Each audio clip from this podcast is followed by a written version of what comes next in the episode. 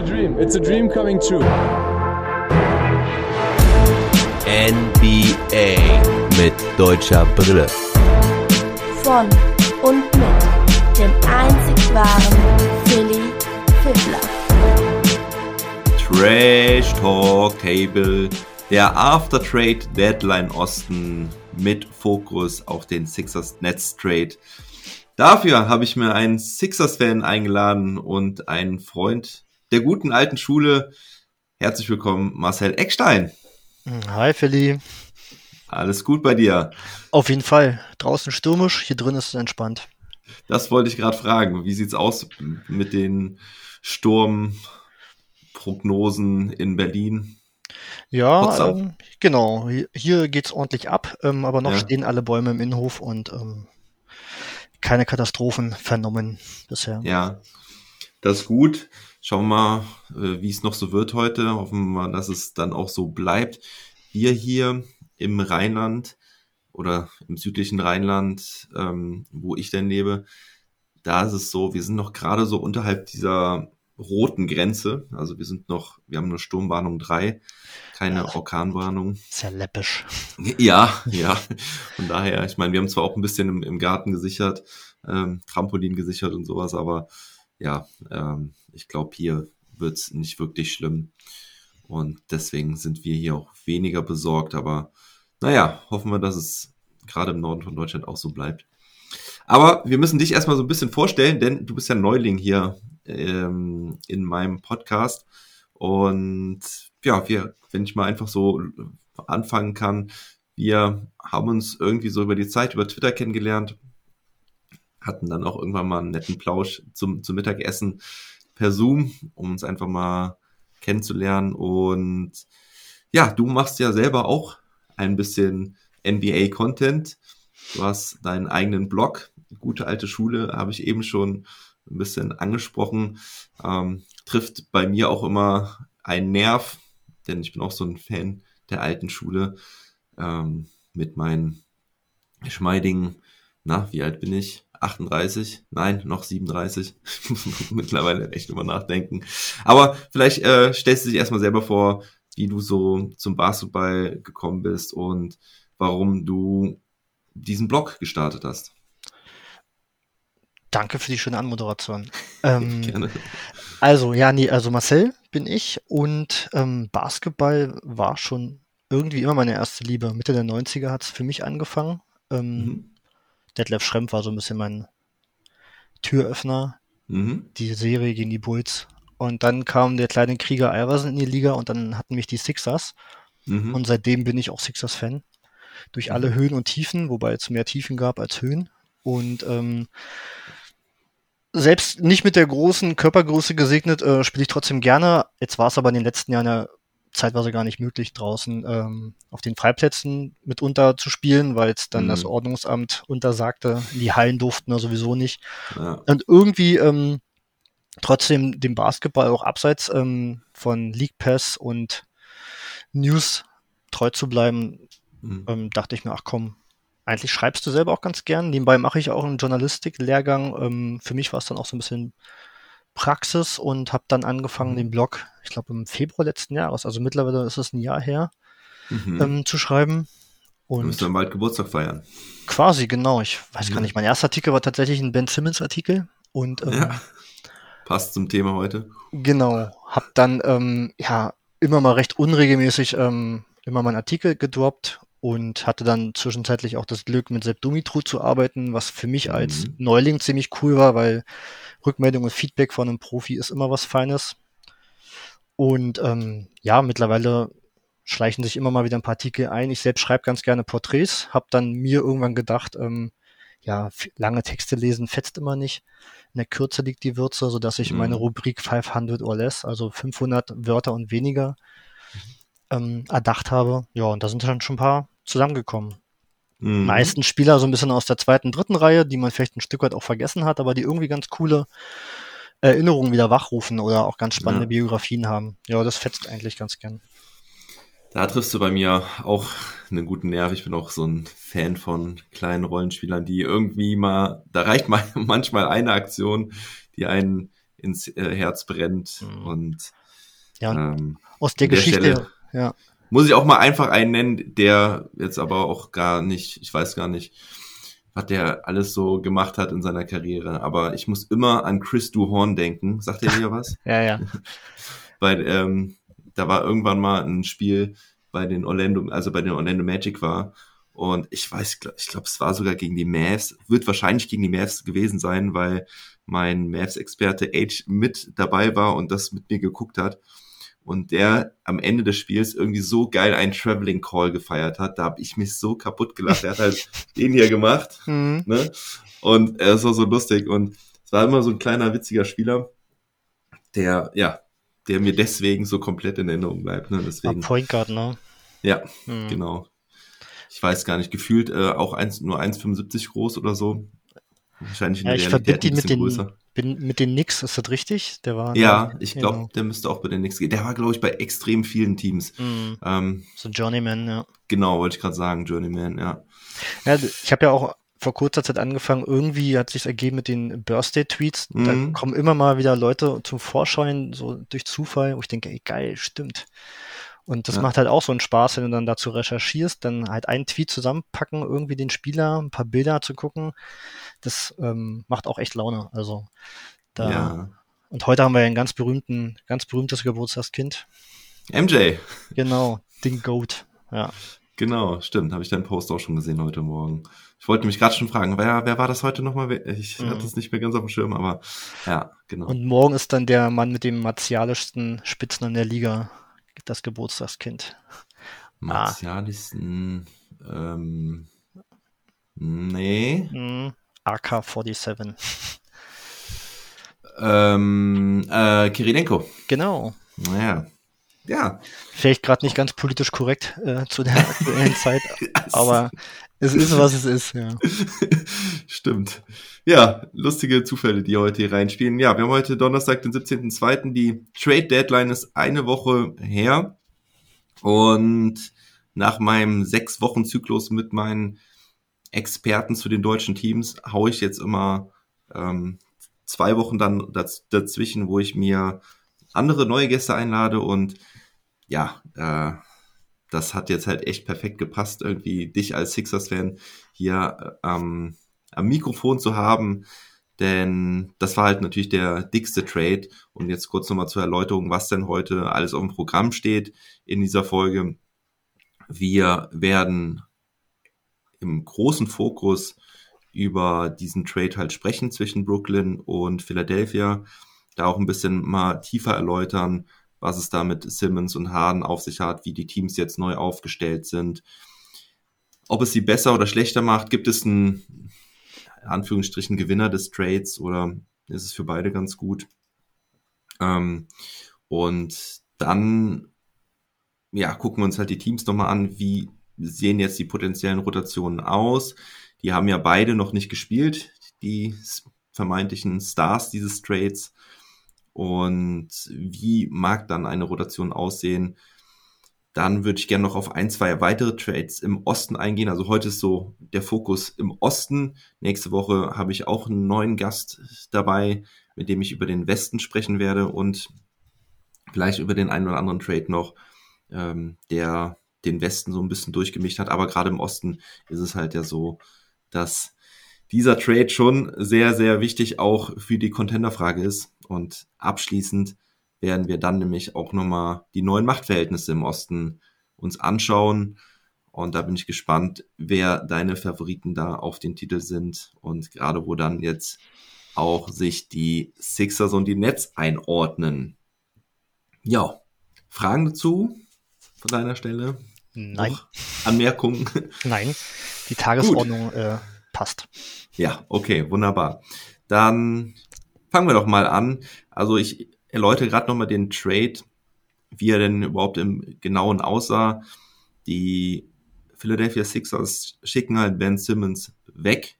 Das war ja eigentlich auch nur eine Frage der Zeit, wann er das Team verlassen wird, wann Daryl Morey, der GM der Sixers, einen passenden Trade findet, einen Trade findet, der für ihn ja zufriedenstellend ist. Oft war ja die Rede davon, dass er ein ja, einen Star zurückhaben will oder halt mindestens zwei First-Round-Picks. Die zwei First-Round-Picks sind jetzt weggegangen. Dafür hat er seinen Star bekommen, seinen alten Kumpel, Freund. Und na, kann man vielleicht sogar Ziehsohn sagen, ich weiß nicht. Aber James Harden ist halt nach Philadelphia zurückgegangen. Dafür mussten die Philadelphia Sixers aber auch viel zahlen. Andrew Drummond, okay, ist wahrscheinlich verkraftbar. Seth Curry ist schon eine kleine Pille, die man schlucken musste. Ja, hinzu kommen halt die zwei First-Round-Picks. Ähm, das ist ein zweit, also der First-Round-Pick aus dem kommenden Draft, äh, der 2022er der Philadelphia 76ers. Ich bin mir nicht hundertprozentig sicher, ob es die Sixers-Picks sind, aber ich glaube schon, weil das habe ich jetzt nicht gelesen. Aber du, du ja, nächst. Das sind die Picks, ne? Sixers-Picks, ja. Sind die eigenen Picks. Und der 2027er geht auch weg. Der ist allerdings protected. Ich weiß jetzt nicht genau, inwiefern. Wurde, glaube ich, nirgends angegeben. Weißt du es? Hm. Nee, aber ich wollte noch ergänzen zu dem 22er ja. sagen. Ich glaube, die Nets können selber überlegen, ob sie den 22er oder den 23er dann nehmen. Ah, okay. Okay. Gut. Und ja, zurückkommen halt James Harden und Paul Millsap. Damit wären die Nets auch noch jemanden los, den sie loswerden wollten. Paul Millsap war in Brooklyn nicht wirklich angekommen, konnte den Coach Nash äh, nicht überzeugen mit seinen Auftritten. Und ja, James Harden geht halt zu seinem alten GM aus Houston-Zeiten zurück, zu Daryl Morey. Und Harden hat in diesem Zuge auch seine Spieleroption gezogen die, also er wäre eigentlich Free Agent geworden, hatte aber die Spieleroption und ja, das. Da, hm, ja. da habe ich jetzt äh, immer noch Widersprüchliches gehört. Also ich. Okay. Es wird auch gemunkelt, dass er es noch nicht gemacht hat. Ähm, Aha. Also ich habe auch das als erstes vernommen, er hat sie gezogen, ähm, aber ich weiß nicht, ob das offiziell bestätigt ist. Ähm, okay. Vielleicht ähm, hat er es bestätigt, sag mal, Handshake Agreement. Hm. Gibt nämlich irgendwie jetzt auch wieder äh, neue Gerüchte, äh, dass es dann auch Absprachen mit Murray gibt. Er wird gar nicht das volle verlangen. Sie versuchen Harris im Sommer noch zu traden und dann einen der ähm, begehrten Free Agents wie Bradley Beal nach Philly zu lotsen. Aber das sind dann, glaube ich, die Luftschlösser, die sich da vielleicht auch manche bauen. Aber ja. Ja, gut, Daryl Murray träumt immer sehr groß und ja, da gibt's noch ein paar äh, Randstories zu dieser Geschichte. Ähm, aber vielleicht sagst du mir erstmal, wie ordnest du den Trade aus Sixers Sicht ein? Bist du zufrieden damit? Oder ist es vielleicht sogar ein bisschen teuer gewesen? Mm, erst einmal muss ich sagen, ich bin erstmal verdammt froh, dass der noch stattgefunden hat. Mhm. Jetzt unabhängig ob Harden oder nicht Harden, sondern dass äh, Embiid Hilfe bekommt. Simmons war ja quasi ein nicht existenter Spieler. Mhm. Embiid ist quasi gerade äh, in MVP-Form. Und meine Angst war ja, dass die Sixers einfach bis zum Sommer warten, um irgendwas mhm. mit Simmons zu machen, sodass die Saison verstreicht. Ich hätte irgendwie zwischenzeitlich auch gehofft, dass äh, Maury sich auf so ein Paket aus Sacramento einlässt, Halliburton, Heald, Barnes, mhm. keine Ahnung, um einfach überhaupt ein Stück weit Hilfe zu bekommen. Ähm, mittlerweile sieht's ja auch im Rest des Teams wieder ein Stück weit besser aus. Harris hat sich gefangen. Der mhm. war ja zwischenzeitlich in einem verdammt tiefen Loch. Und dass es jetzt am Ende ähm, Harden ist, glaube ich, ist auch eine, Menge, eine riesen Genugtuung für Murray, weil alle haben ihn belächelt. Ähm, mhm. Alle haben gesagt, ah, der ruft dir die Mondpreise auf. Ähm, und jetzt die Frage, ob es denn teuer war, finde ich nicht, weil im Endeffekt ist für mich das Wichtigste, er musste weder Maxey noch Thibault abgeben. Mhm. Also die Sixers haben weder Zukunft und Tiefe geopfert. Seth Curry, klar, ähm, der tut weh. Aber am Ende, ähm, glaube ich, steht und fällt jetzt eine Meisterschaft, wenn sie denn nach Philly kommen sollte, nicht mit äh, Seth Curry. Von daher mhm. ähm, ändert das, glaube ich, an der am Zeiger nichts. Also und Drummond, klar, der Backup für Embiid ist wichtig. Mhm. Man weiß, wie äh, verletzungsanfällig er ist, wie viel also wie wenig Minuten er bisher geht. Ähm, mhm. Da müssen sie schauen. Ich denke mal, vielleicht ist der Buyout-Markt nochmal eine Möglichkeit. Ähm, Paul Millsap ist jetzt nicht derjenige, der mich da beruhigt. Ähm, Paul Reed, ja. super guter junger Spieler, aber nicht derjenige, der dir, glaube ich, ähm, die Backup-Minuten in den Playoffs gibt, die du brauchst. Ähm, ja. Da fehlt es jetzt ein bisschen an Größe und einfach Körper in der, in der Zone. Ja. Und jetzt halt Harden zu, zu bekommen, ist schon geil auf dem Papier. So, ähm, ich habe, ich bin selbst nie ein großer Harden-Fan gewesen. Hm. Einfach was sein Game anging und vielleicht auch seine kleinen, äh, ja, Techtelmächte neben den Feldern und ähm, auch äh, so ein Stück weit äh, das, was äh, er mit den Teams eventuell gemacht hat. Man weiß es ja nur von außerhalb so. Ja. Ähm, aber jetzt halt ein James Harden, halt ein Premium-Scorer zurückzubekommen für Ben mhm. Simmons, das ist schon, schon eine feine Sache. Also ich bin jetzt echt gespannt, wie sich das auf dem Feld darstellt mit den beiden zusammen. Ja. Aber so sieht das schon mal verdammt gut aus. Ja. Also ich denke auch, die Paarung Harden-Embiid ist ziemlich gut. James Harden hat jetzt irgendwie auch gesagt, dass er ursprünglich schon in Philly landen wollte, mhm. als er noch in Houston war und es dann halt nach Brooklyn ging, was er quasi akzeptieren musste, was ja jetzt auch nicht die schlechteste Lösung für ihn war. Zumindest auch damals, als er ja äh, noch in Houston war und da unbedingt weg wollte. Ähm, ja. Der, ganz, der größte Depp in der Situation ist eigentlich gerade Houston, weil im Endeffekt haben die damals ähm, den Trade nicht gemacht mit Philly, mit Simmons und die hätten, glaube ich, Cyber und Maxey haben können zu dem Zeitpunkt. Okay. Und ähm, keine Ahnung, ob es per persönliche Differenzen waren, ob der gesagt hat, nee, wir schicken Harden jetzt nicht noch zu Maury hinterher. das ist ähm, gut möglich, ja. Jetzt stehen sie da ähm, vor einem kleinen Scherbenhaufen. Ähm, das ist schon echt, echt spannend, wie sich das so weiterentwickelt hat. Also, ja. Und Harden ja, ist jetzt doch in Philly gelandet, hat halt mit Embiid seinen Premium Big Man. Ähm, wie gesagt, das Zusammenspiel der beiden bin ich noch ein bisschen unschlüssig. Ähm, er bietet jetzt nicht so der abrollende Center, mit dem Harden gerne spielt, so wie ja. Capella damals zum Beispiel. Ja. Ähm, aber ich denke mal trotzdem, das wird gut funktionieren. Also, ja. ja, ich meine, er wird mehr Offball leisten müssen als zumindest in Houston. Ich meine, in Brooklyn war es ja jetzt schon ein bisschen gewöhnt. Vielleicht auch eine ganz gute ähm, Eingewöhnungsphase dann in Brooklyn, um ähm, dann in Philly äh, richtig gut zurechtzukommen. Wir werden es sehen. Auf jeden Fall hat ähm, Embiid auch gesagt, dass er halt ja ziemlich heiß drauf ist, mit mit ähm, Harden zusammenzuspielen.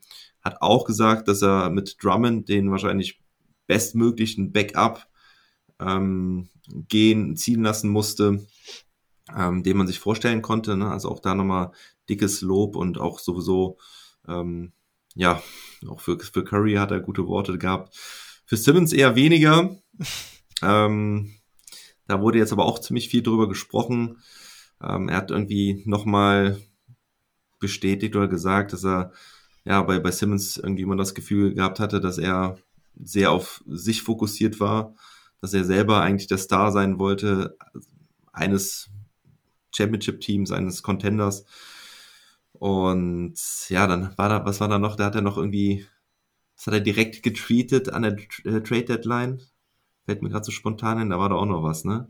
Ja, das war ja. dieses eine Meme, diese, dieser ähm, Swaggy-Typ, der, glaube ich, bei irgendeiner Beerdigung von seinem ah, ja, stimmt. ist. Genau, dieses. er, er meinte ja. nur, ach nee, er fand den cool. Wir wussten nicht genau, was dahinter steckt. Ähm, ja, ich glaube, genau. äh, Embiid weiß genau, was das äh, bedeutete. Ja. De definitiv, definitiv. Ich muss schon sagen, also Embiid äh, generell die Entwicklung, die er jetzt gemacht hat, so als äh, Leader der Mannschaft, ähm, nicht mehr so der Clown und der, der ähm, Provokateur auf dem Feld. Ähm, klar ist er da immer noch ein kleiner Showman, aber der Mann geht echt mittlerweile voran. So, er hat, mhm. glaube ich, auch begriffen, was es bedeutet, Leader zu sein. Also ich meine, letzten Jahre immer ein bisschen unfit gewesen, immer ein bisschen, mhm. jojo, laissez-faire. Mhm. Und mittlerweile ist es, glaube ich, der Mann, der, glaube ich, die Sixers auch zu einem Titel führen kann, wenn er ihm die mhm. entsprechende Hilfe hat. Und ich finde mit James Harden, der, glaube ich, jetzt ein Stück weit mehr Playmaker sein muss äh, und Offball, wie du schon sagtest, als ähm, mhm. Premium und äh, Scorer. Mhm. Aber er kann dir halt Buckets geben, ne? Ich meine, 20 und 10 ähm, und man spricht ja bei Harden von einer kein, keiner guten Saison. Also. Eben. Das ist nämlich äh, das Ding, was ich dich nämlich auch fragen wollte. Wie sehr glaubst du, dass James Harden halt wirklich zur Topform, zur Bestform auch die Saison noch finden kann? Ähm, weil ich meine, man muss dieses Jahr ja sagen, ähm, dass er gerade ja auch in der Defense teilweise katastrophale Auftritte hingelegt hat, äh, oftmals ohne Fokus auf dem Feld war. Ja, also man erinnert sich an diese äh, fatalen Fehler, wo er einfach total unkonzentriert den Gegner den Ball aufnehmen lassen hat und so. Mhm. Ähm, meinst du, das war wirklich hauptsächlich ein mentales Ding, dass er ja schon irgendwo so ein Stück weit unmotiviert war da in Brooklyn? Ich meine, ähm, gab jetzt auch so ein paar Tweets aus Brooklyn, von Brooklyn-Seite, zum Beispiel Nick Claxton hat irgendwie was gesagt, ja, ich, er, er ist froh, dass er jetzt ein Team hat, wo alle auch wirklich hier sein wollen, was vielleicht auch eine kleine Spitze gegenüber James Harden war, der offensichtlich nicht mehr unbedingt in Brooklyn sein wollte. Naja, und wenn er selber sagt, er Philly war seine erste Wahl, wollte er im Prinzip auch nie wirklich in Brooklyn sein. Das mhm. ist halt der Punkt, ne? Und ähm, ja, ich denke mal schon, also wie du schon gesagt hast, ähm, mentales Problem. Was heißt Problem? Ich meine, ja. wenn du mit dem Kopf nicht richtig äh, da bist, nicht da sein willst, ähm, dann hast du diese ganzen Querelen um Irving, KD ist verletzt. Ähm, mm, unmotiviert halt, ne? Das ja, also das äh, kann ich dann äh, aus menschlicher Perspektive nachvollziehen. Professionell ja. ist natürlich anders. Ähm, und er hat ja gezeigt, dass er es kann. Ich meine, er ist ja defensiv doch schon stärker geworden in den letzten Jahren. Und dieses Jahr jetzt in Brooklyn war einfach wirklich ähm, ein Ausreißer nochmal nach unten. Und ähm, ich bin da guter Dinge, allein deswegen, weil er eben jetzt da ist, wo er sein wollte, weil er mit mhm. Embiid jemanden hat, äh, der ihn da, glaube ich, auch die Meinung sagt und fordert. Ja. Und weil er mit Daryl Morey einfach seinen, seinen Partner einfach da hat. Also der wird sich da ordentlich zusammenreißen. Ja. Und, ähm, also Stichwort Defense, ähm, muss man ja auch sagen, es ist Regular Season gewesen, ja, und ich erinnere mich gut dran, äh, wie Harden in der Bubble gespielt hat, gegen OKC zum Beispiel in der Defense, ja, auch mit der Defense quasi die Serie gewonnen hat im Endeffekt. Und das war wirklich beeindruckend, ne, dafür, dass er immer einer war, der ja galt, eigentlich keine Defense spielen zu wollen. Aber ja, gerade der Houston Rockets Regular Season Ball, wenn du da halt irgendwie 40 Minuten die, die Offense eigentlich komplett selbst übernimmst, dann hast du, glaube ich, auch ein bisschen weniger Bock, dir hinten noch den Arsch aufreißen zu müssen. Ne, und ich finde, find, da in der Playoff-Serie hat er mir auf jeden Fall gezeigt, dass er gute Defense spielen kann. Das ja. ist halt auch der Punkt. Ne? Meine, in Abwesenheit von Irving, ähm, KD war zwar eine lange Zeit da, aber jetzt musste Harden das Team auch ein Stück weit alleine tragen. Mhm. Ähm, jetzt hat er halt in Philly nochmal andere Leute, die offensiv agieren können und ihn da auch ein Stück weit entlasten. Er muss halt die Offensive nicht alleine tragen, ja. sodass er da vielleicht ein paar mehr Körner ähm, für die Defensive hat. Und ich glaube nicht, dass er in Philly als Drehtür auftritt. Also das, ähm, ja. da wird er, denke ich, auch nochmal ähm, eine andere Ansage bekommen und jetzt weiß er, worum es geht. Also jetzt gibt es auch keine Ausreden mehr für ihn. Jetzt hat er ja. halt im Prinzip einen MVP-kalibrigen Center um sich, ähm, funktionierendes Team, was ja, ähm, finde ich, auch durch die Saison gut gekommen ist trotz der ganzen Querelen um Simmons. Absolut. Ähm, Embiid ist eine Ein-Mann-Abrissbirne so und ähm, Covid, viele Verletzungen ähm, mhm. und das Team steht trotzdem noch relativ gut da. Also und jetzt wurde es halt einfach mit einem James Harden ergänzt, das ist schon cool. Also. Ja. Du hast Kyrie Irving eben auch schon so ein bisschen angesprochen. Da gab es auch so Berichte, dass Harden und Irving, ich weiß nicht, ob du das mitbekommen hast, Harden und Irving wohl viel One-on-One -on -One gespielt haben im Training und Irving angeblich gesagt hätte, also, an, also Irving angeblich die, diese One-on-Ones ziemlich dominiert hätte und dann auch Harden irgendwann den Spruch gebracht, äh, gedrückt hätte, you're washed. Mhm. Ne, also, ja, keine Ahnung. Jetzt es eigentlich im Deutschen, du bist abgewaschen. Ähm, du bist halt durch, du bist halt, äh, genau. Ja. Ich, keine Ahnung, äh, was man darauf geben kann, wer da die Quelle ist und wer das halt irgendwie äh, in den Äther geblasen hat. Ähm, ich kann mhm. mir schon vorstellen, dass es manchmal kernig zugeht, so. Ähm, ja. Denke mir aber auch, dass ein James Harden oder generell ein Profi sich da von sowas jetzt nicht äh, weich spülen lässt. Ah, weiß ich nicht. Weiß ich nicht. Mhm. Also gerade gerade in dem ganzen Zusammenhang halt, ne, da, dadurch, dass er dann vielleicht das, die, das ein oder andere Motivationsproblem hatte und vor allen Dingen, wenn du dann halt von einem Kerl ähm, und ich könnte mir gut vorstellen, dass Irving Harden im 1, 1 gegen 1 schon dominieren könnte. Ist vielleicht nicht das beste Matchup für Harden.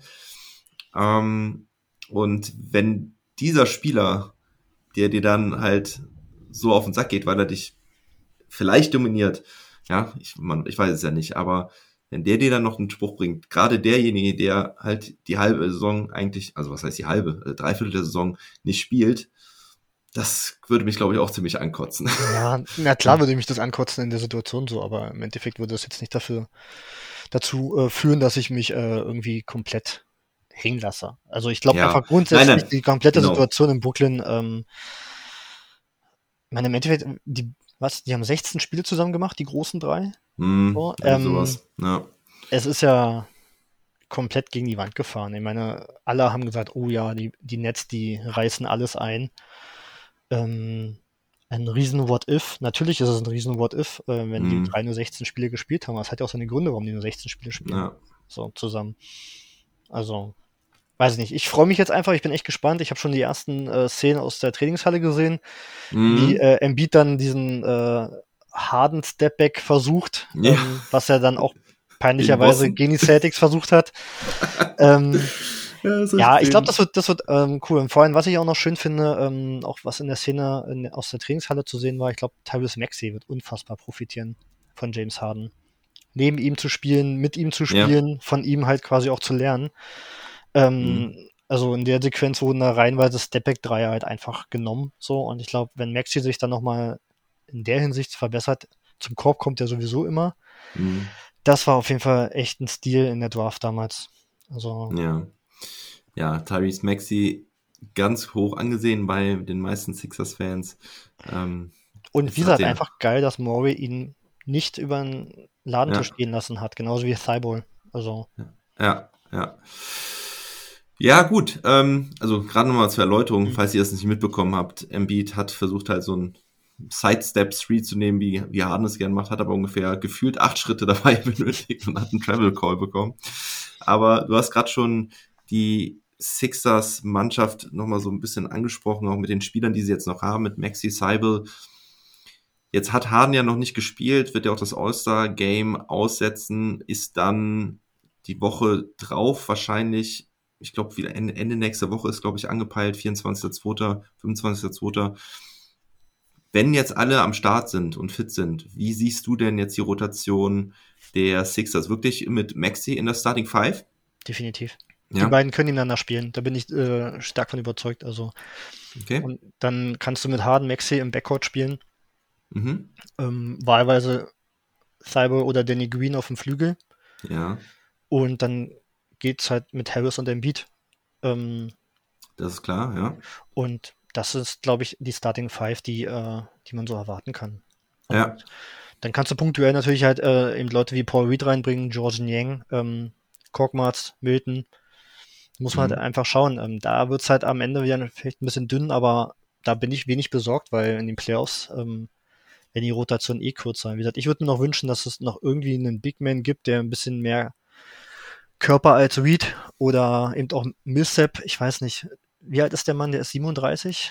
Ähm, Mm, Ich glaube nicht ganz, aber gefühlt auf jeden Fall. Ja, das ist, ähm, Ja, 35, 36 hätte ich jetzt gesagt. Ich glaube 36. und ja, der, der kann dir immer mal ein paar Punkte geben, so, aber ich glaube, ich gucke gerade mal, dieses Jahr sind es 3,6 Punkte. Ich meine, gut, in Brooklyn war er jetzt wirklich nicht ähm, besonders stark.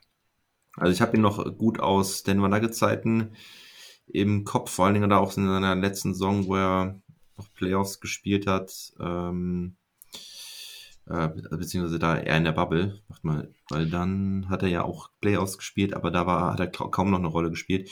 Und da, da hast du schon gemerkt, und das ist halt schon fast zwei Jahre her, dass er klar sehr viel Spielintelligenz hat und gute Anlagen hat, aber dass er einfach alt geworden ist und dass er kaum noch fit ist. Er ist tatsächlich 37 schon geworden, jetzt vor einer Woche. Ähm, Hm. also von daher kann er dir schon was geben, aber es ist, er, er muss halt fit sein. Ich glaube, er war jetzt in Brooklyn auch nicht wirklich fit. Äh, ist auch so eine Sache, glaube ich, dass er viel, relativ viel spielen muss, um dann auch in, in Game Shape zu kommen. Und das dann manchmal halt schwierig ist als Rotationsspieler. Mhm. Ich habe gerade mal geschaut, der durfte ja gegen Boston sogar ran für neun Minuten. Ja. Ähm, hat sogar neun Punkte gemacht. Zwei von Ja. zwei von der Dreierlinie. Ähm, keine Ahnung, ich habe das Spiel nicht gesehen, weiß nicht, ob es jetzt in der ähm, Garbage Time war oder wann, aber prinzipiell, wie gesagt, er, er kann dir ein paar Punkte geben, ein paar Rebounds holen, aber ähm, um jetzt wirklich nochmal einen soliden Backup für Embiid zu bekommen, ähm, fände ich es schon gut, wenn man da den Buyout-Markt nochmal im Blick behält. Dann Tristan Thompson äh, unterzeichnet jetzt bei den Bulls, das scheint ja relativ klar zu sein. Jo, jo, genau. Und dann So, ist es dünn. dann schon dünn wird, genau. Das ist extrem dünn, weil ich habe da ja auch mit Mavericks Brille schon mal drauf geguckt. Mhm. Stimmt, Ähm, die, die sind ja arg ähnlich gebeutelt im Frontcourt. Ja. Ja, so sieht's aus.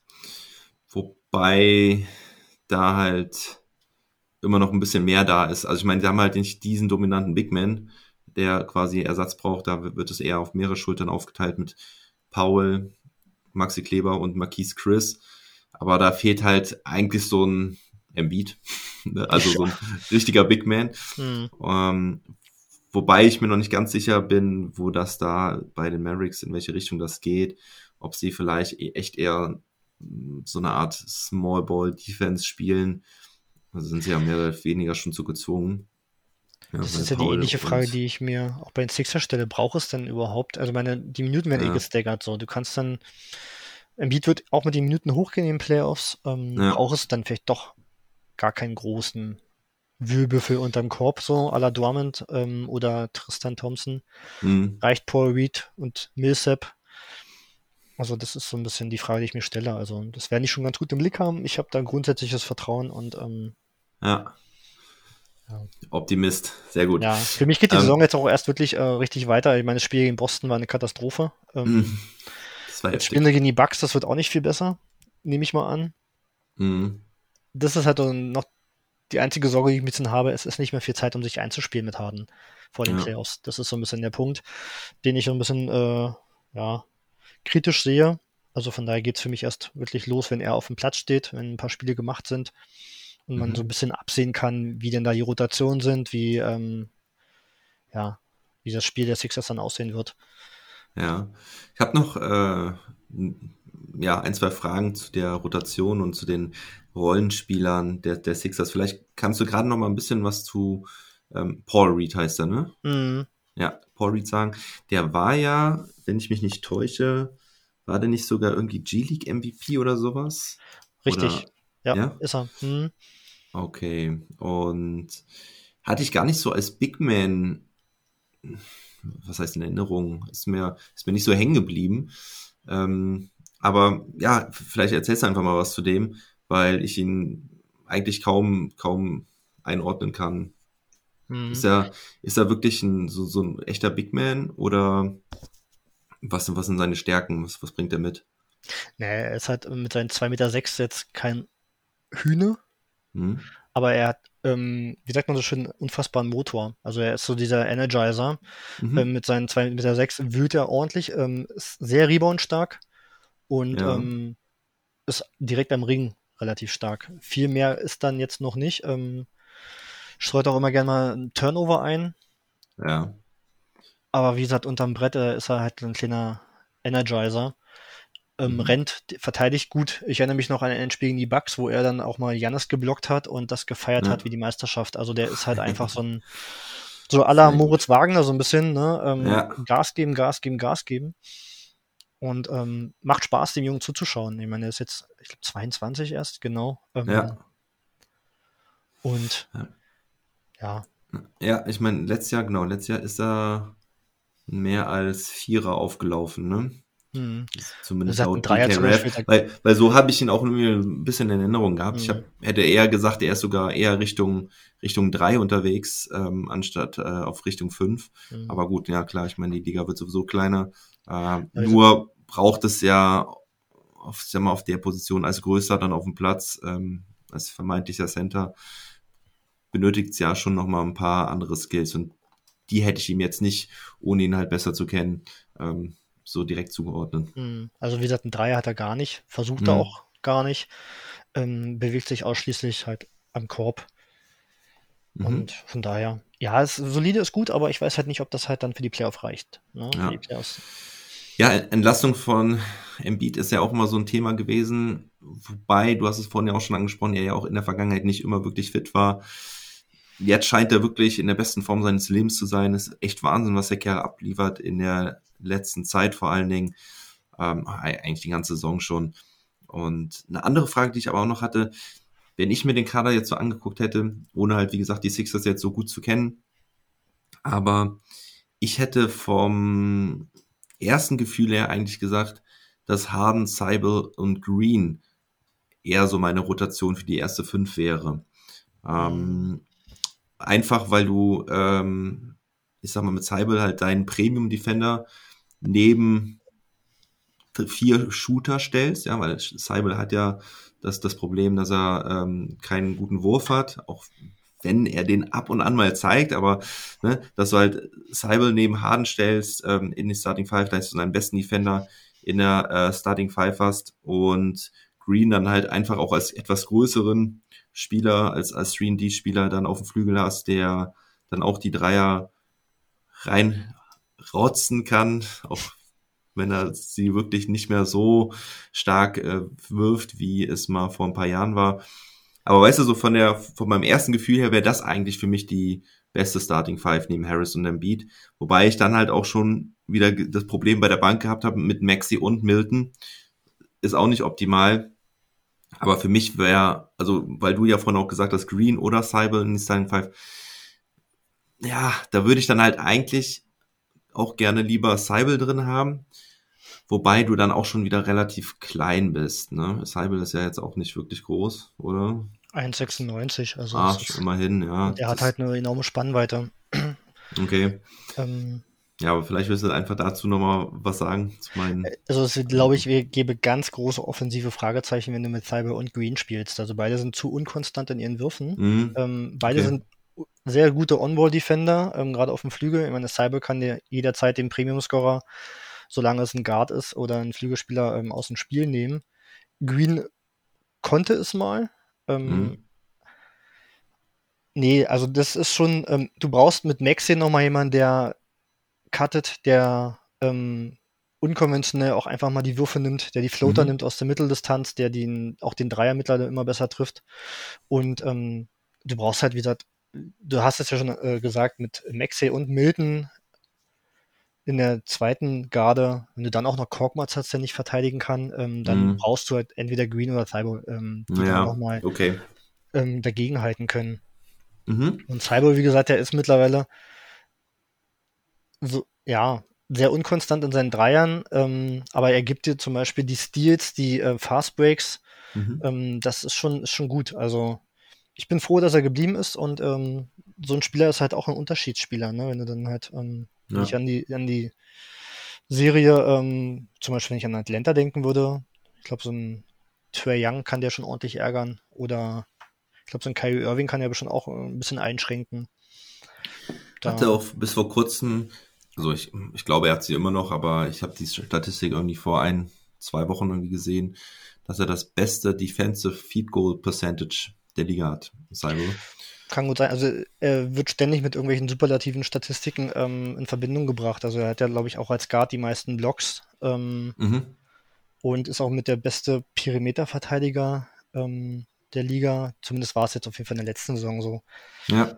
Nicht ohne Grund halt, glaube ich, auch im Second Defense Team. Ähm, ja, letztes Jahr gewesen? Ich glaube schon, ja. Ja. Und ja. das, der hat schon echt sein, sein Talent, ja. Wenn du jetzt sich jetzt entscheiden müsstest, Green oder Cybel in die Starting Five? Cybel. Okay, gut. Das, ich meine, er gibt mir im Prinzip offensiv ähnlich wie Green, wobei Green seinen Dreier schon auch sicherer trifft. Ähm, aber du hast mit Maxey, mit äh, Harden und Embiid und auch Harris, der seinen Dreier auch wieder richtig gut trifft, ähm, mhm. vier gute Leute, die halt ähm, offensiv generieren können. Ja, ich glaube auch Harris wird sehr profitieren vom Harden Trade. Also ich glaube, er wird jetzt wieder mehr offene Würfe bekommen, ein bisschen abseits des Fokus kann er wieder besser performen. Da hat er eigentlich immer am besten performt. Ähm, ja, okay, gut. Soweit zu den Sixers. Ähm, haben wir eigentlich alles angesprochen. Schwachstellen halt, ja, ein bisschen die, gerade die Rotation hinter Drummond. Sonst sehe ich eigentlich auch keine großen Schwächen in dem Kader. Du hast Defense, du hast ähm, mindestens drei gute, richtig gute Offensivspieler. Ähm, du hast die Star Power, du hast ähm, ja. Du hast einen dominanten Big Man hinten und vorne. Du hast Ballhändler, hast du genug, würde ich mal sagen. Ja. Ja, ja, es passt alles schon. Also nicht schlecht. Schauen wir mal auf die Nets, die Brooklyn Nets. Ähm, Gern. Da gibt's auch äh, viele Fragezeichen. Hm, erstmal ist es ja bei den Nets halt auch so, äh, Simmons ist jetzt dort angekommen, hat wohl das erste Mal mittrainiert und man weiß noch nicht genau, wann er spielen wird. Er selber sagt relativ wenig. Steve Nash hat sich schon dazu geäußert, dass er gesagt hat, wann er denn wieder zurückkommen mag, dass äh, er wahrscheinlich kein mentales Problem hat, sondern ähm, dass ja, oder dass er mental bereit sein wird, wenn er körperlich bereit sein wird. Also vermutlich, so hat er es ausgedrückt. Und ja, diese ganze Mental Story von Simmons war ja auch ewig lange Thema in dieser Saison. Äh, du hast dich ja auch ein paar Mal dazu geäußert.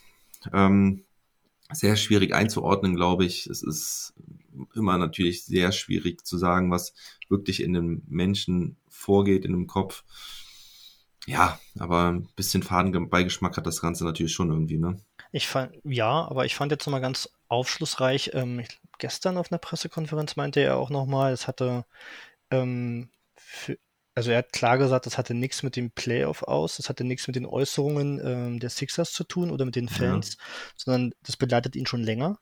Mhm. Und das ist ja eine Vermutung, die ich ähm, damals, ich habe auch einen Artikel geschrieben, ähm, ähm, die ich schon länger hatte, weil diese in, dieses enorme Absacken seiner Freiwurfquote in den Playoffs ja. ähm, war ja total untypisch für ihn. Ich meine, auf seinem schlechten Niveau hat er aber immer konstant in den letzten Jahren auch in den Playoffs getroffen. Außer in ja. diesem Jahr so massiv abgesagt. Ich weiß nicht, ob denn der Druck äh, zu groß war, ob er vielleicht, ob es andere Gründe gab, ähm, aber mhm. offensichtlich mhm. hatte er irgendeine Blockade im Kopf gehabt. Mhm. Ähm, das, das Gefühl hatte ich schon.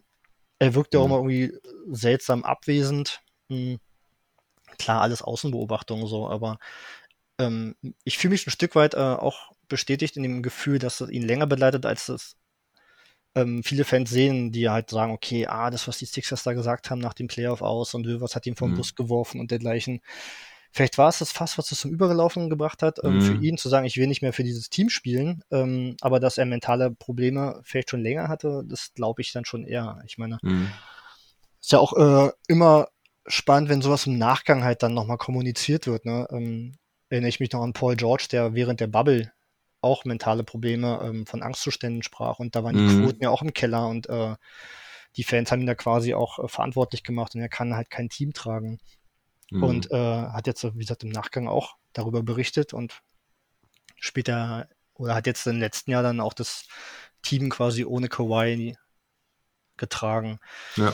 Ähm, deswegen ist es, ich, ich glaube, das wird sich nie komplett aufklären. Es hat natürlich einen faden Beigeschmack, einfach weil es beschissen kommuniziert wurde.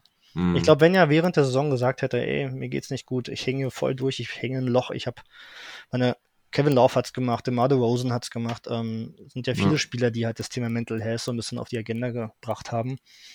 Ähm, ich denke mal, die Sixers hätten ihm da garantiert nicht vom Bus geworfen. Da wäre Unterstützung da gewesen, mhm. auch seitens der Fans. Ich meine, Markel Fultz wurde auch bis zum Ende immer wieder unterstützt. Ähm, so ja. war es halt natürlich echt katastrophal in der Außenwahrnehmung für ihn auch. Und ich denke mal, da spielt Rich Paul auch nochmal eine zweifelhafte Rolle. Ja. Und jetzt äh, werden wir einen Ben Simmons sehen, der befreit ist, der in einem neuen Team ich glaube, echt einen positiven Einfluss haben wird. Mhm. Ich mag sein Skillset nach wie vor. Ich finde es auch schade, dass das äh, so auseinanderging. Ähm, ja. Klingt ja wie in der Seifenoper. Ähm, aber ja. im Endeffekt war es das teilweise auch, ne? So, und wenn dann halt ähm, immer wieder das Thema hochgeholt wird, wenn es darum geht, ah ja, die Sixers behalten Gehälter ein und dergleichen, ähm, hat das einfach einen richtig faden Beigeschmack. So. Ja.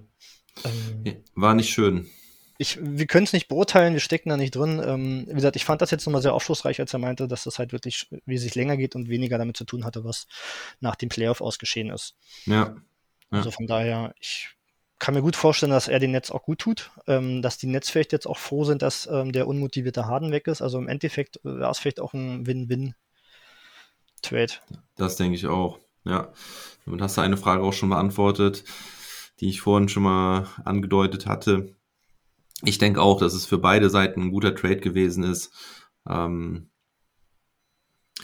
ich weiß nicht, ob die, die Sixers vielleicht ein bisschen weniger hätten zahlen müssen, weil sie halt auch ja, gute, gute Rollenspieler noch mit, mitgeschickt haben, ähm, den Millsap aufgenommen haben. Ja gut, aber ja. Millsap tut ihnen ja nicht weh und ähm, klar, Seth Curry und Drummond, ähm, aber wenn du einen James Harden bekommen kannst, also die haben, im Endeffekt ja. haben die in dem Trade den besten Spieler des Deals bekommen. Ja die Picks tun den Sixers nicht weh. Ich meine, die werden in absehbarer Zeit jetzt nicht äh, in der Lotterie landen. Mhm. Und ähm, ich glaube, die Nets werden dann irgendeinen Spieler um den 20., 25. Pick bekommen. Ähm, wie Ja. kriegt man da denn? Ich glaube, der kommende Draft soll auch gar nicht so tief sein. Da sind die Top-Spieler und dahinter wird es relativ dünn. Ja. Ähm, und die Sixers sind jetzt nicht in der Situation, halt mit rohen Talenten irgendwie ähm, Richtung Playoffs zu rasen. Also von daher tun mir die Picks halt persönlich auch gar nicht weh. Ähm, Mhm. um Curry ist es ein bisschen schade, weil der einfach auch als Typ echt cool ist. Ähm, Mhm. mit Embiid zusammen da sehr, sehr gut funktioniert hat. Kann ich als Mavs-Fan auch ein Lied von singen, dass Ja, es weh tut, wenn man ihn abgibt. Glaube ich dir. Ja. Ja. Nee, also ich bin aber jetzt gerade nochmal zu Simmons zurück. Also ich bin auch froh, dass das, dass diese Saga jetzt beendet ist. Ähm, ich freue mich extrem, ihn ballen zu sehen und ich hoffe, dass wir nicht nochmal an diesen Punkt kommen müssen, ja, gerade wenn es dann auch irgendwie Richtung Playoffs geht, dass man da sagen muss, ah, okay, ist er da jetzt wieder am struggeln, hat er da jetzt wieder seine Probleme, mentale Probleme. Ich meine, das ist halt immer schwer, dann auch da irgendwo so einen Unterschied zu sehen. Ich meine, mental ist alles im Sport, ne? Es ist alles Mentalität. Ähm, nur wo ist es, wo fängt es halt an, krankhaft zu sein und ja, wo muss man dann wie viel Rücksicht nehmen, wenn man auch kritisiert? Es ist extrem schwer, ne? Weil der, das ist ja eigentlich, gibt es ja eigentlich keine richtige Grenze, sondern das, das fließt ja ineinander über. Ne? Wenn einer ähm, am Ende des Spiels seine Freiwürfe verwirft, da kannst du immer sagen, okay, das ist jetzt seine, das ist jetzt Mentalität gewesen. Ne? Ähm, ich meine, ich habe selber auch Sport gemacht in meinem Leben. Ich weiß selber, wie, wie blockierend Druck sein kann. Ja, also es ist äh, ganz extrem. Ähm, viele haben es vielleicht nicht erlebt in ihrem Leben, aber ich habe es als Fußballer selbst erlebt. Äh, ich war Stürmer und hatte mal so eine Torflaute. Die haben wirklich die Muskeln blockiert. Ne? Also es ist, das ist Wahnsinn. Ich konnte, hatte meinen Körper nicht mehr im Griff. Mein Kopf hat mein, mein, mein, mein, mein Laufen verhindert. Das ist, Mhm. das ist echt Wahnsinn. Ähm, tja, äh, wo fängt da ein, ein, ein mentales Problem an? Ja, der Punkt ist ja aber auch der, dass oftmals ähm, rationale Gründe selten ähm, die Ursache sind ähm, für psychische Belastungen, Hm, beziehungsweise also psychische Blockade oder halt Mental Health, wie das so schön heißt. Ähm, es kann ja, kann ja völlig irrational sein. Also das, Ja. die Gründe liegen ja dann meistens viel, viel tiefer. Ähm, und wenn er dann einfach sagt, okay, dieses Blau-Weiß-Rot, ich kann nicht mehr so, ne? Das ist Mhm. vielleicht völlig absurd so für einen Außenstehenden. hm, Ähm, oder irgendeine, irgendeine blöde Bemerkung, die irgendwas ähm, in ihn triggern, kann dazu führen, dass der Mann einfach sich komplett einigelt. So, der keine Ja. Anrufe mehr annimmt, der äh, sich äh, verweigert, Besuch zu empfangen. Die Sixers wollten ja, die Spieler wollten im Sommer zu ihm fliegen, die haben dann versucht, ihn Mhm. anzurufen. Danny Green hat versucht, zu ihm zu kontaktieren. Ähm, er hat ja komplett alles abgebügelt so hm, und dicht gemacht so. Und ähm, das hat dann wenig mit irgendwelchen rationalen Gründen zu tun. Ich meine, wir sind alles erwachsene Menschen und auch er hat im Laufe seiner Karriere schon viel Kritik einstecken müssen. Kann nicht Ja. werfen, will nicht werfen, ist weich, ist äh, abgehoben, ist arrogant. hm, Warum jetzt auf einmal diese, dieses Playoff aus angeblich dazu führen soll, dass er so dicht macht. Ich denke mal, wie gesagt, da liegt dann einfach wesentlich mehr dahinter, was wir einfach nicht wissen. So. ja, Aber es ist halt jetzt alles auch Küchenpsychologie. Ähm, ja, ähm, wie gesagt, ich freue mich, ihn wieder auf dem Platz zu sehen. Es war einfach schön zu sehen, wie er da auch äh, lächelnd mit KD ähm, interagierte. Und äh, ich kann mir vorstellen, ähm, der wird ihn jetzt gut tun. Also der kann da auch in einer neuen Rolle. Das war auch das, was ich oft kritisiert habe, dass die Sixers das nie geschafft haben, seine Talente quasi zu maximieren, dass er hm, immer als dieser Premium-Ballhändler ähm, und, und ähm, als Scorer fungieren musste, was ja eigentlich Quatsch ist. Ist er ja nie wirklich gewesen. hm, Und ähm, warum ihn nicht mal irgendwie in andere Settings reinbringen? Ne? Ja. Offscreen, Blöcke stellen und dergleichen. Die Post. Kannst du kurz Pause machen? ja, ja, ich kann das rausschneiden. Kein Problem. So, und dann nicht mal für uns, verdammt. So. Kenn ich. naja. Homeoffice lässt grüßen. Gut. Ähm, Ja, dann gucken wir uns doch mal an, wie Simmons in einer neuen Rolle fungieren kann. Jetzt haben die Nets halt auch einen Kader gepickt. Wahnsinn. Also du hast, kannst eigentlich eine Starting Five stellen mit First Picks und Second Picks. Irving, Simmons, Griffin, alles First Picks. Ähm, Durant und Aldridge sind an zwei gepickt worden in ihren Drafts. Das ist äh, echt Wahnsinn. Wenn Das jetzt ist ein Novum, die, ne? Das ja, ich glaube schon. Ich glaube, ja, ist es so. Mhm. Ähm, ich hatte sowas nur irgendwie gesehen, Pot Potential äh, Highest äh, Draft Class oder sowas, aber Ja. war mir nicht ganz sicher. Ähm, wenn du da jetzt dir die Aufstellung anguckst, die Starting Five, finde ich auch nicht so einfach. Was macht man da jetzt genau? Welche jetzt ist natürlich da aber noch die Sondersituation. Du hast Irving, der immer noch ähm, Teilzeitarbeiter ist. Du, da hat jetzt übrigens Adam Silver gesagt, dass er das äh, New York-Mandat nicht ganz versteht, dass er das in Frage stellt, ob das auch wirklich so beibehalten wird. Also auch die Brooklyn Nets haben äh, Hoffnung, dass das ähm, bis zu den Playoffs vielleicht umgestellt wird. Du hast Joe Harris, der noch verletzt ist, der noch nicht operiert wurde, ähm, aber wo man jetzt auch überlegt, wird er operiert, wird er nicht operiert. Man weiß nicht, ob er wiederkommen kann die Saison oder ob er die ganze Saison ausfällt. Du hast Simmons, der ja jetzt erstmal, glaube ich, in Game Shape auch kommen muss, körperlich und oder mental. Und dann hast du eine ganze Menge Big Men, die ihre besten Tage schon hinter sich haben, aber trotzdem irgendwie alle ihre Rolle spielen mit Aldridge, Griffin und Drummond. Wow, also da eine Starting Five im optimalen Fall aufzustellen, ist auch nicht so einfach. Gerade auch, wenn du jetzt guckst, Irving spielt Curry in der Starting Five, dann hast du Irving und Curry zwei defensiv ähm, defensive Risiken, sage ich mal, zumindest wenn du sie äh, zusammen nebeneinander hast. Ähm, auf der Bank hast du aber noch Paddy Mills, der jetzt auch nicht, ähm, den ich jetzt nicht so als schlechten Defender sehe, aber der halt auch einfach äh, sehr klein und schmächtig ist, also und deswegen trotzdem halt auch eine defensive Schwachstelle ist. Ja, und dann hast du halt Joe Harris potenziell, Kevin Durant ist natürlich gesetzt, Ben Simmons, wo funktioniert der, wo passt der da rein? Und dann hast du auch noch einen Bruce Brown da. Tja, schwierig. Hast du da eine Idee, wen du da jetzt in die erste Fünf packen würdest? Ich glaube, das hängt natürlich immer vom Matchup ab. Ähm, ich könnte mir schon vorstellen. Also erstmal zu, zu ähm, Irving. Die Gouverneurin, die neue, ähm, hat ja auch gemeint, dass das Impfmandat eventuell bald wackelt. Also ich glaube, die Mhm. Hoffnung in Brooklyn ist groß, dass Irving auch bald wieder Heimspiele bestreiten kann.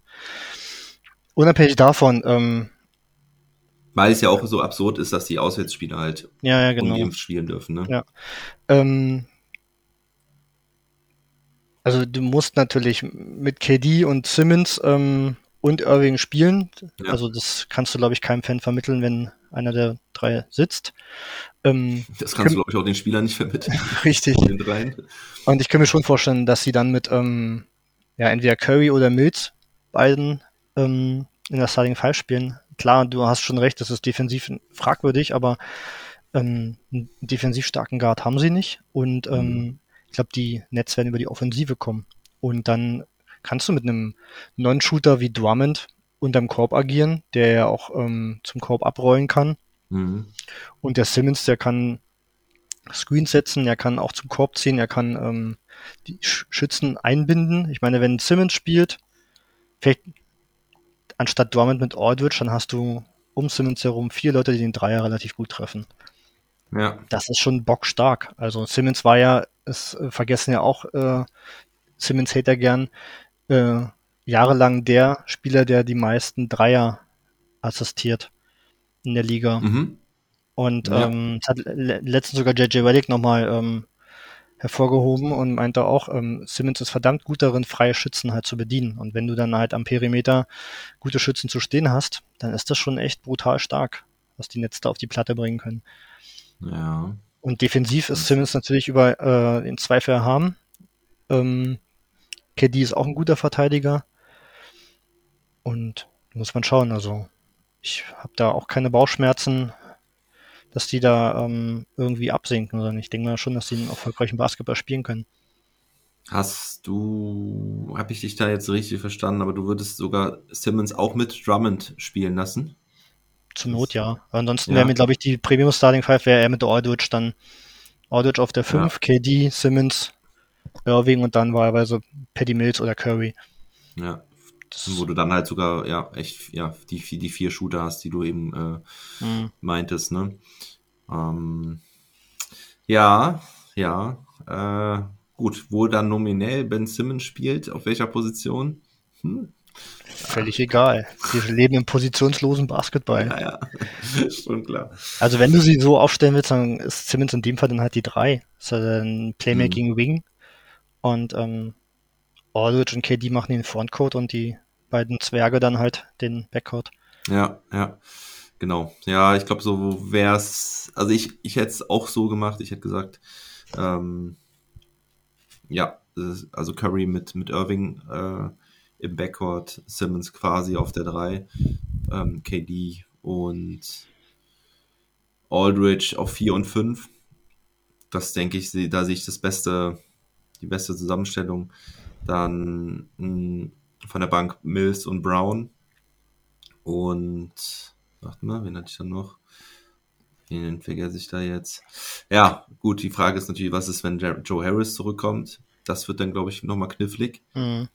Ja, ob du Dann dann. kannst du aber KD auf die 5 stellen ja, okay. und dann hast du mit Harris ähm, noch einen besseren Schützen als Aldridge im Team. Ja. Weil ich glaube, ich dann vielleicht sogar Curry rausholen würde und auf die Bank setzen würde. Wobei das, glaube ich, halt diese Saison nicht passieren wird, aber ja, ich würde mal sagen, dass man dann im Sommer auch ein bisschen den, den Kader ein bisschen umbaut, weil ich meine, Griffin, Drummond und Aldridge ist, glaube ich, einer zu viel von den Big Man-Veteranen. Ähm, danach hast du dann halt noch die ganzen, ich nenne sie mal alle Rookies mit David Duke, Kessler Edwards und Darren Sharp. Ich glaube, die sind sogar, ich glaube, Duke spielt in seiner zweiten Saison, wenn ich mich nicht täusche. Und Javon Carter, ja, ich glaube, der ist jetzt schon in der dritten oder vierten Saison. Der nach zählt ja schon als Veteran fast, ja. ja, ja. Nach seiner Ja. Frisur ist er auf jeden Fall Veteran. Ken Thomas hast du noch, der ja gerade irgendwie ja, stimmt. gehypt wird. Ja, den Ähm, der rutscht, da ganz gut nach und Bambury haben sie ja entlassen. Also Mhm. auf den Flügel ist es relativ dünn bei den Nets. Ich weiß nicht, ob da jetzt noch was irgendwie passiert. Ja.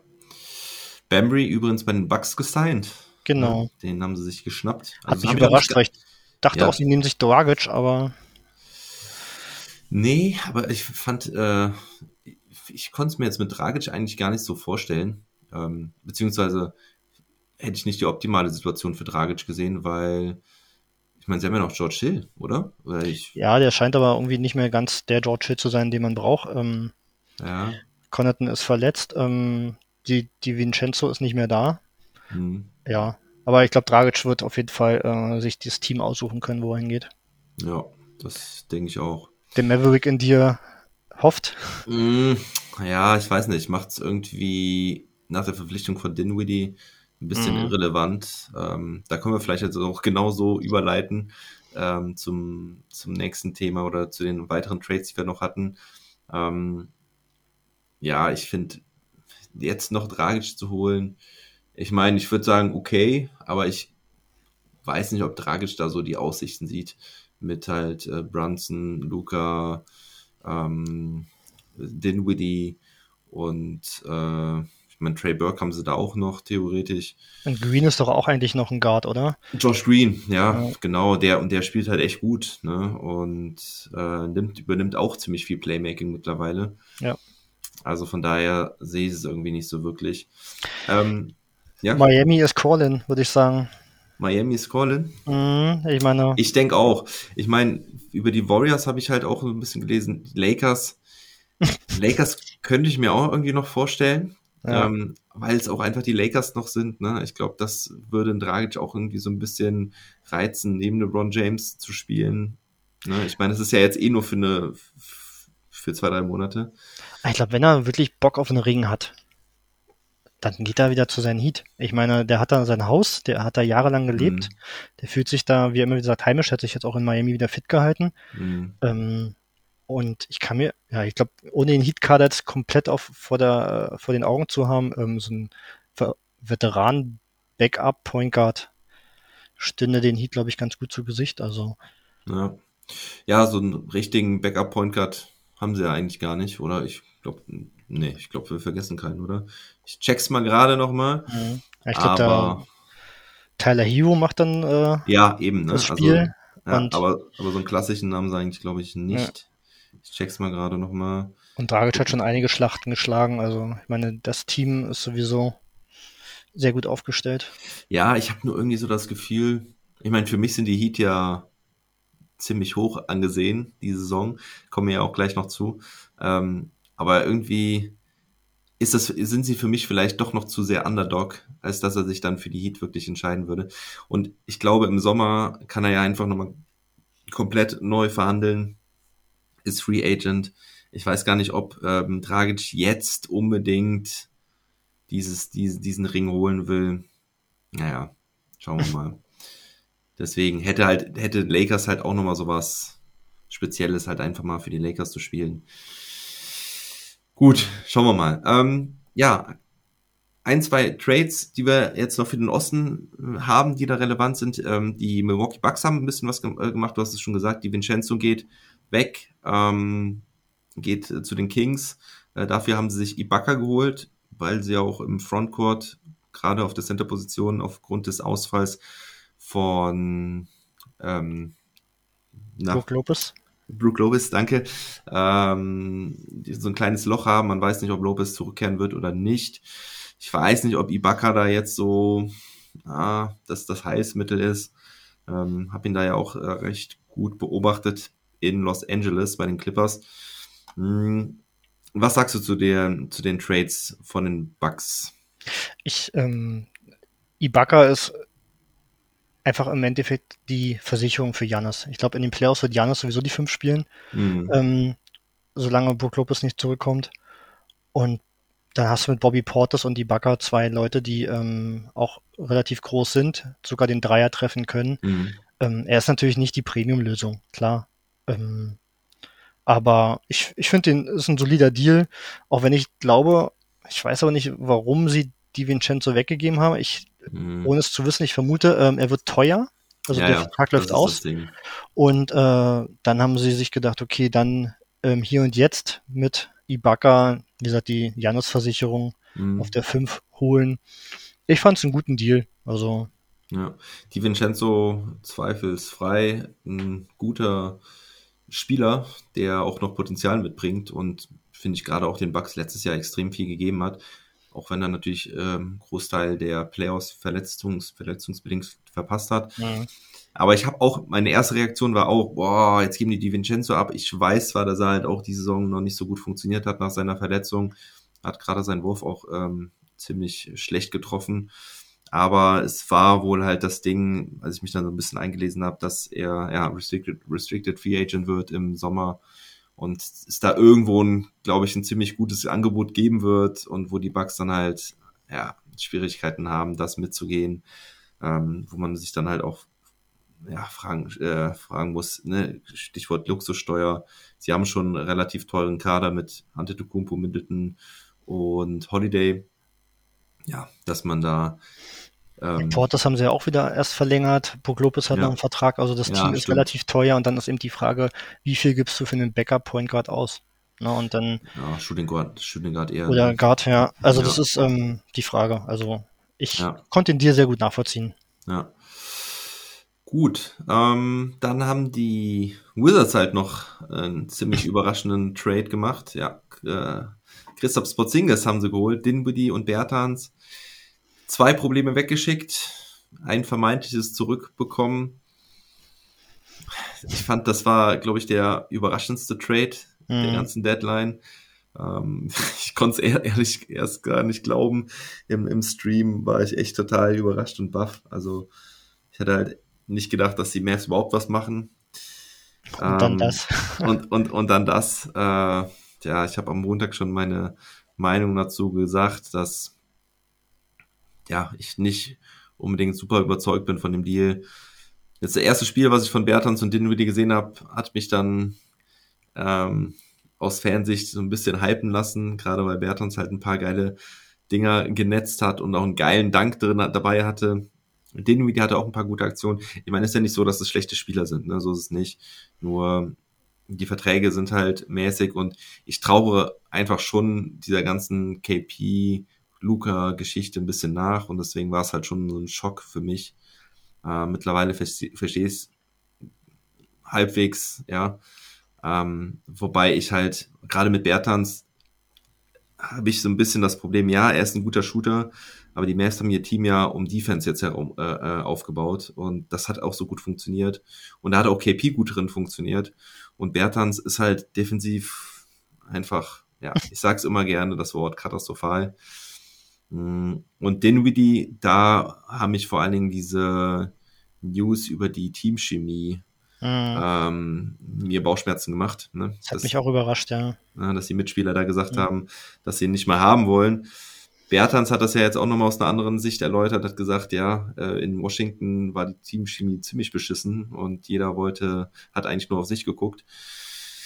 Ja, ähm, also das erste Spiel hat mir jetzt ein bisschen Mut gemacht. Ich meine, Porzingis, das Argument, was ich am meisten halt verstehe, ihn wegzuschicken, das war, dass er einfach unzuverlässig war, weil er einfach fast nie da war oder immer wieder verletzt war und du konntest quasi nicht mit ihm rechnen.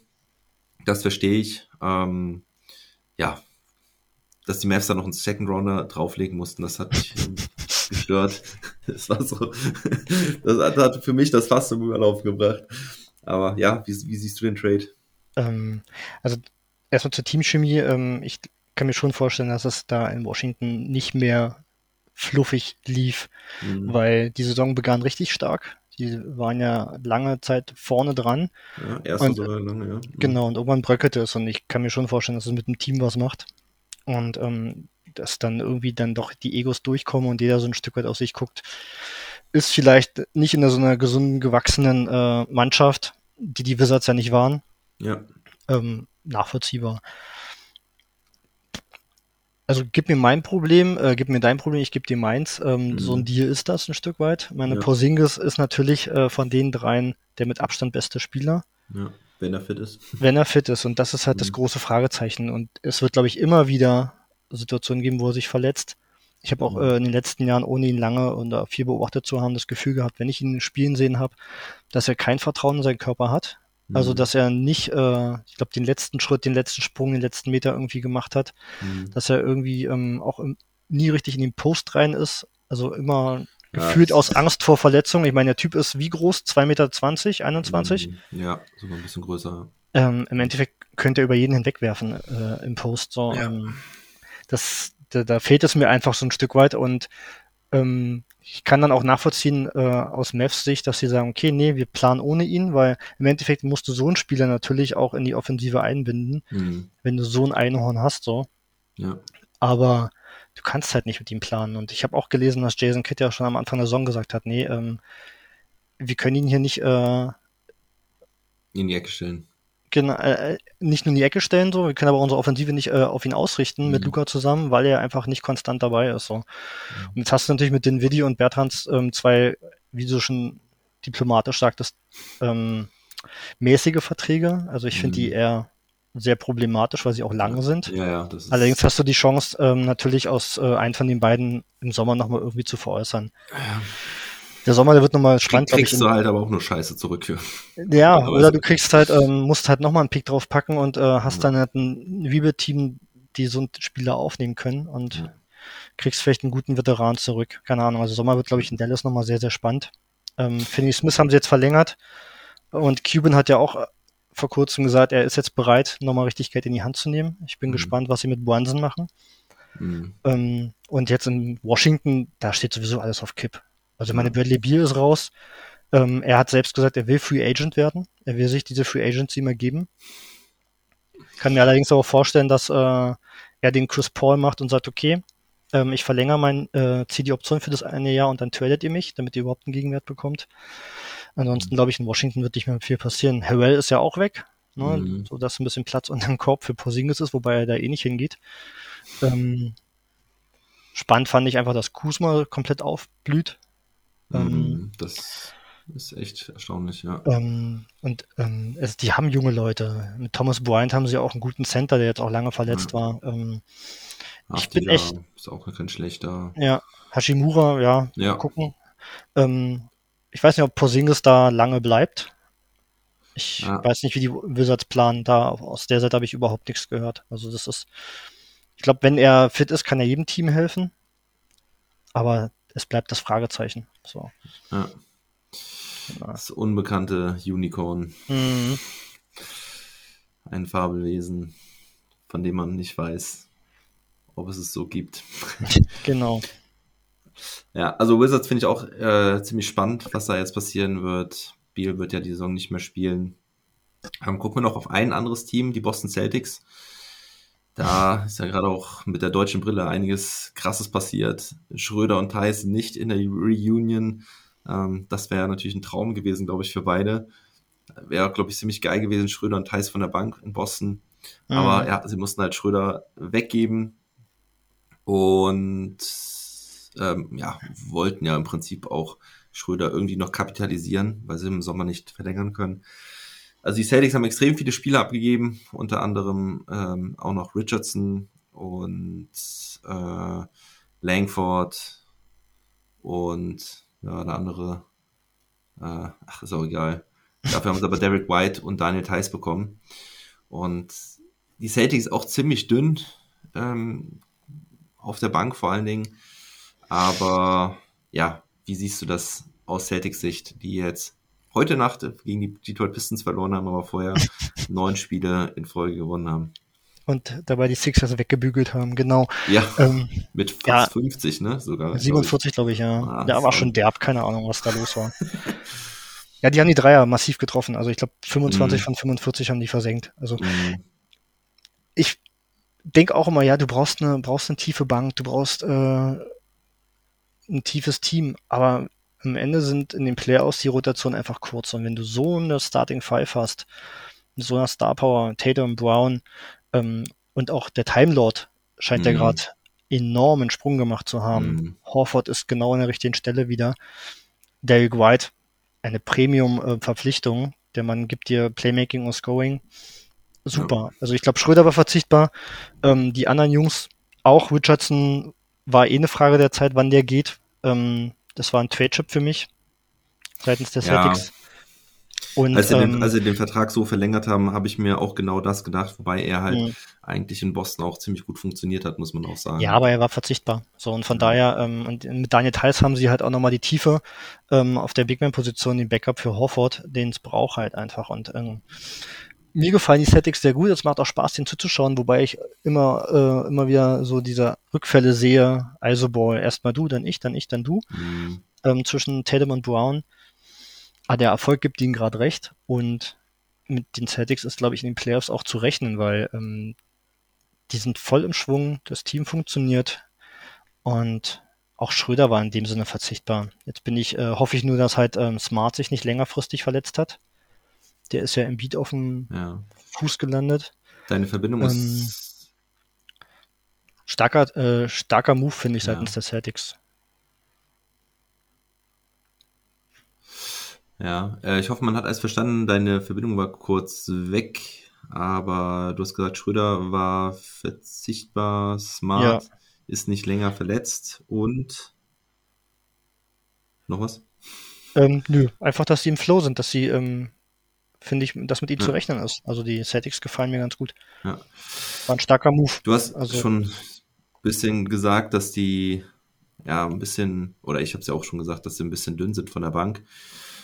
Ich sehe also echt so ein bisschen das Problem, dass du eigentlich nur ja, acht Spieler hast, die du so wirklich in den Playoffs bringen kannst. Ähm, von der Bank sind das äh, ja Derek White angesprochen, Daniel Tice und Grant Williams. Weißt du, so, solange da alles gut geht, ähm, finde ich das auch top, weil gerade die Starting Five funktioniert ja super.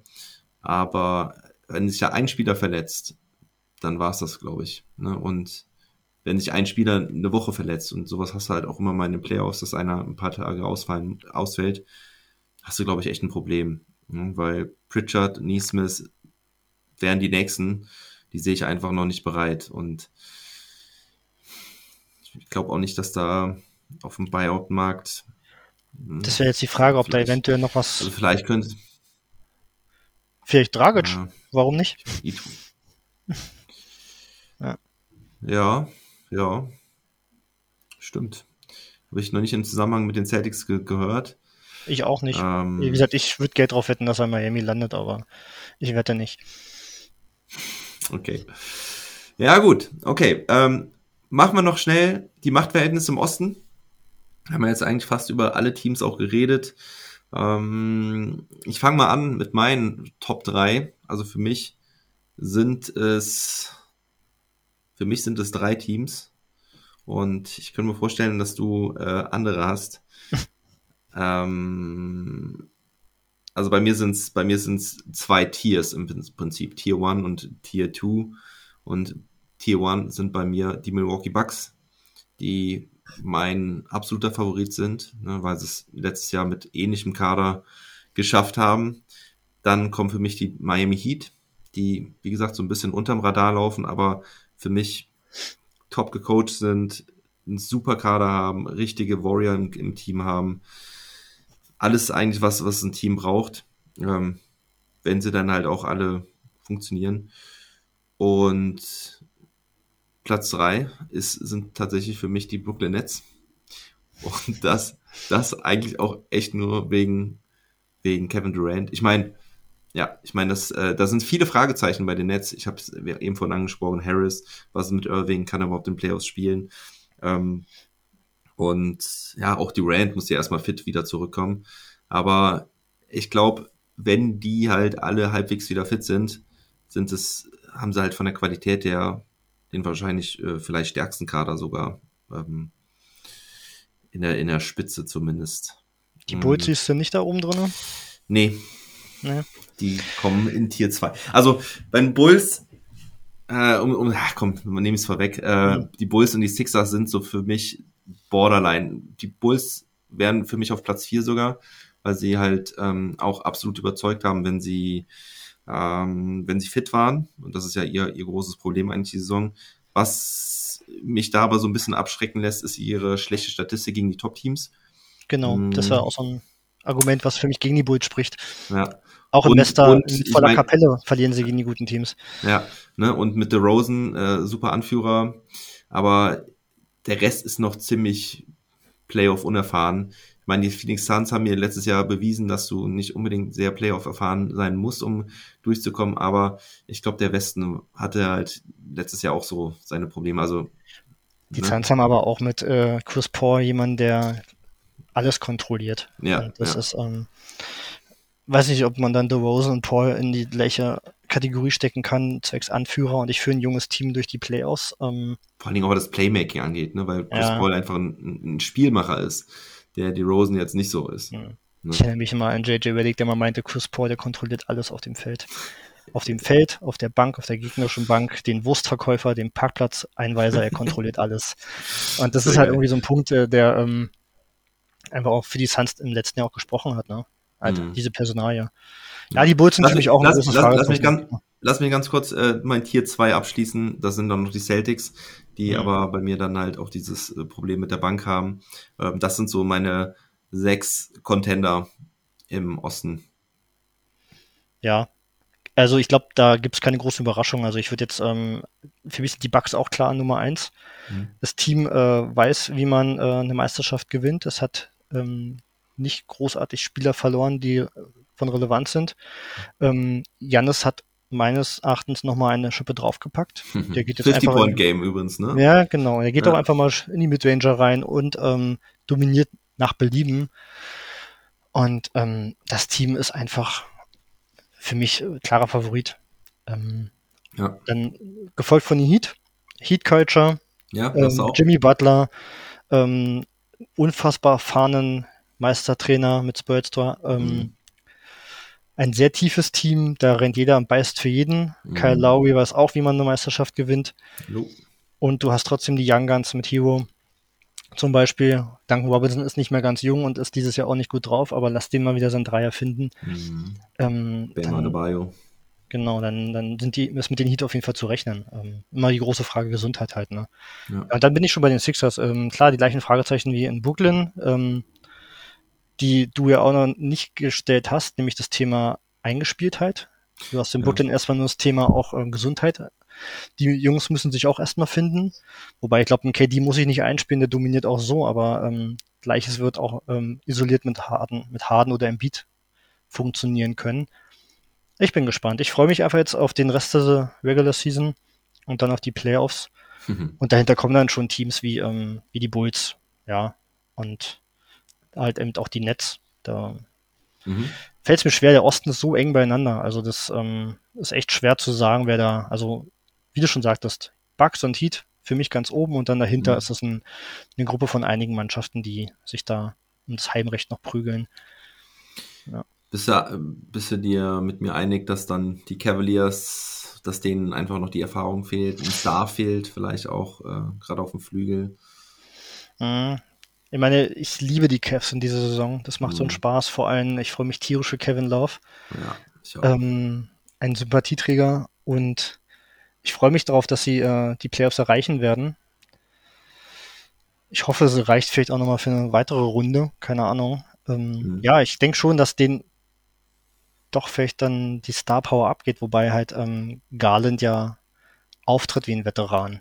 Also ich Mhm. fand letztens, ich habe den Podcast mit äh, Kevin Love gehört von JJ Reddick und der meinte auch, äh, der macht selten Fehler ein zweites Mal, der geht voran. Das ist, äh, er hat das Gefühl, er sieht einen Veteran, Veteran Point Guard Mhm. im Training und in den Spielen. Also Garland scheint echt ähm, ein herausragender junger Spieler zu sein, der so ein Team tragen kann. Ja. Also ich bin gespannt, ob sie mit ihrer Big Man-Rotation und ihren, mit ihrer Defensive da einige überraschen können. Ja. Ja, wäre cool. Wo ist Colin Sexton?